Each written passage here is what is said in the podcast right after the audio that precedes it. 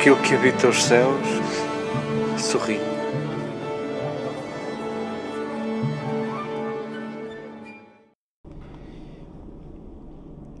Queridas irmãs, queridos irmãos, queridos amigos, e permiti esta saudação abusada para, para, quem, para quem vejo pela primeira vez, para quem nos vemos pela primeira vez mas desculpem insistir nesta saudação de amigos e irmãos, porque é bem mais aquilo que nos, que nos aproxima do que aquilo que nos afasta. E porventura, este gesto de repartir o mesmo pão, de distribuir o mesmo pão e de querermos que a nossa vida se configure a este pão, tal como a vida de Jesus se configurou em alimento. Um, isso é o maior tesouro que de facto nos une. E faz sentido chamarmos amigos e chamarmos irmãos, porque precisamos da ajuda uns dos outros para nos convertermos em alimento, para convertermos os nossos instintos e impulsos de consumidores e de predadores em cuidadores, em gente que se quer dar em gente que escolhe dar-se. Eu faço minhas as palavras de Jesus. Amigo, quem é que me fez juiz e árbitro das vossas partilhas?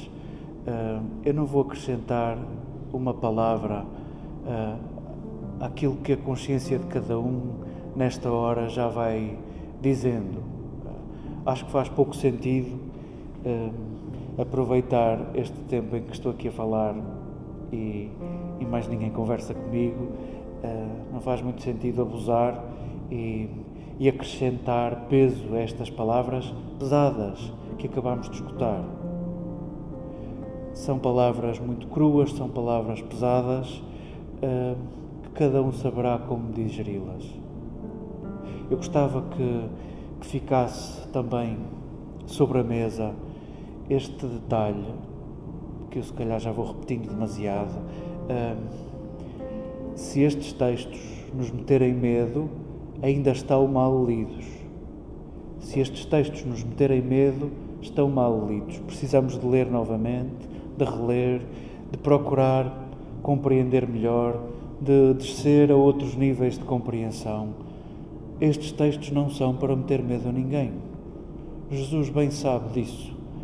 Por medo ninguém muda. O que mudamos com medo fica mal mudado. É provisório, é postiço, até o dia em que podemos livremente fazer o contrário.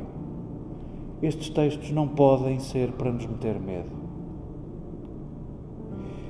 Escutávamos um parágrafo do livro do Kohelet na primeira leitura. Se me é permitido uh, partilhar convosco, convosco as minhas preferências é dos meus livros preferidos de toda a literatura bíblica, o livro do Kohelet. Kohelet é aquele que fala a Kahal, Kahal é a Assembleia. Eu acho que podíamos traduzir Kohelet por o livro do pregador, daquele que discursa à, à Assembleia. É, é, um livro, é uma joia, é uma pérola, hum, é um condensado de, de experiência humana de, de sabedoria.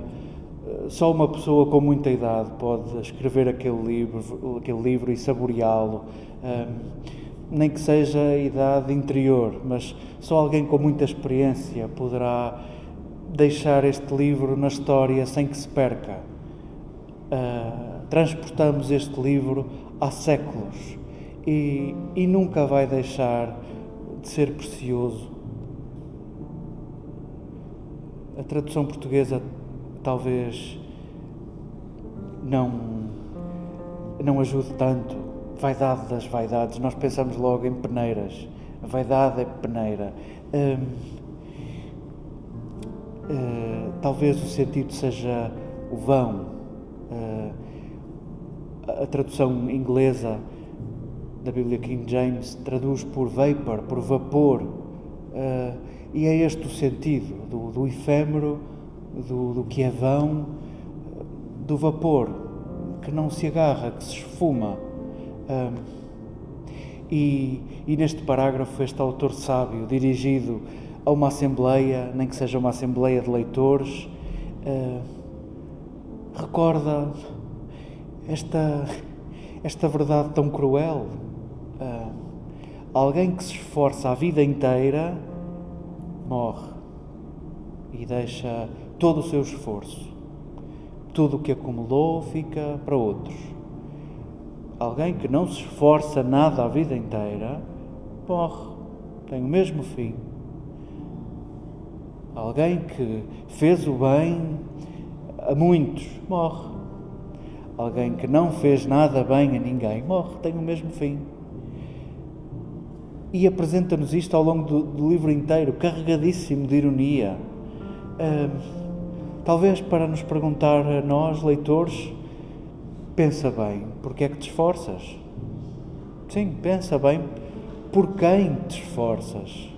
Se for por ti, é tão pouco, vai desaparecer contigo o teu esforço. Sintamos as palavras sábias deste pregador, deste Kohelet, e sintamos que, que Jesus as leu, que Jesus se apropriou delas, que Jesus as digeriu e fez delas vida. Ele que fez questão de dizer aos seus discípulos: Eu não tenho nem sequer uma pedra onde reclinar a cabeça. E este camponês da Galileia, este judeu marginal, enriqueceu-nos tanto e ao longo de séculos. É, porventura, o nosso maior tesouro. Foi por causa dele que eu fiz escolhas que condicionaram a minha vida inteira e estou certo que cada um pode dizer o mesmo. Por causa deste pobre, encontramos o nosso tesouro. Somos o que somos, fazemos o que fazemos e ensaiamos o que ensaiamos uns com os outros por causa deste que não tinha uma pedra onde reclinar a cabeça. Eu não vou moralizar um, um, grama sobre estes textos, não tenho autoridade nenhuma para perturbar a vossa consciência Estou certo que a vossa inteligência e a vossa consciência valem tudo, valem tudo para digerir estes textos. Sintamos que é inevitável que acumulemos, é inevitável que usemos bens materiais, como é dito nos textos. Perguntemos-nos é o que é que fazemos com isso. Perguntemos-nos o que fazemos com isso.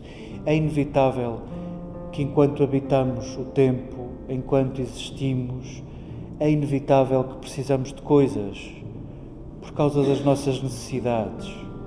Talvez desde os anos 50 do século XX que fomos encontrando aí um bom mercado, explorar as nossas necessidades e cobrir as nossas necessidades com coisas. Eh, cada um saberá as necessidades que vai criando, cada um saberá o que pode estar a mais. O problema de facto de acumularmos é que estamos a, a esquecer-nos de outros. O que acumulamos a mais podia dar para outros. É, é o problema da parábola que Jesus apresenta. Depois de uma boa colheita, aquele proprietário não se deu conta que só tinha um celeiro pequeno, o que sobrou podia chegar para outros que não têm. Jesus apresenta-nos esta história para ridicularizar a atitude daquele proprietário que foi o que eu tenho a mais é para mim. E o que nos deixa nas mãos é, é esta dica. Os discípulos de Jesus olham para aquilo que têm a mais como isto não é meu e olham para aquilo que é seu como quem é que pode caber nisto? É inevitável que, que tenhamos carro, é inevitável que tenhamos casa, E que bom os que têm carro e os que têm casa, mesmo sabendo que há tantos de nós que não têm. Importa perguntar é quem cabe no meu carro. Como é que eu posso converter o meu carro em dom? Como é que eu posso converter as minhas coisas em dom? Como é que podem caber mais? Como é que eu posso fazer do meu conforto um lugar de inclusão? Como é que eu posso fazer daquilo que me sobra uh, necessidades vitais de outros? Uh, não sou eu, nem, nem porventura são os textos que vão valer mais do que a vossa, do que a nossa inteligência, do que a nossa consciência. Vapor dos vapores, tudo é vapor. Olhemos as coisas com este olhar lúcido deste pregador, deste Kohelet.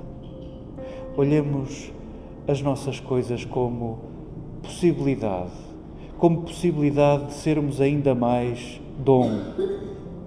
Lembremos que o pão que vimos aqui partilhar, está bem que este pão ao longo dos séculos foi-se aperfeiçoando, mas lembremos o pão de lá de casa.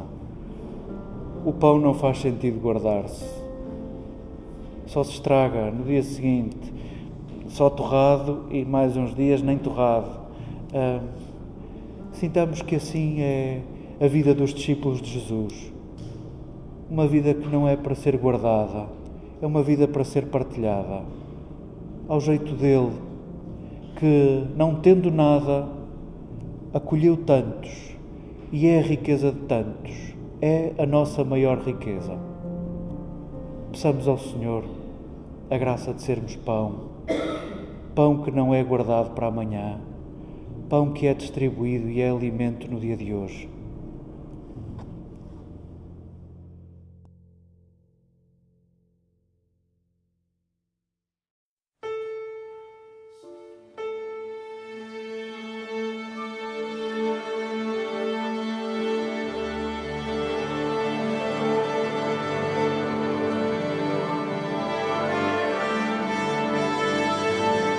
Aquilo que habita os céus sorri.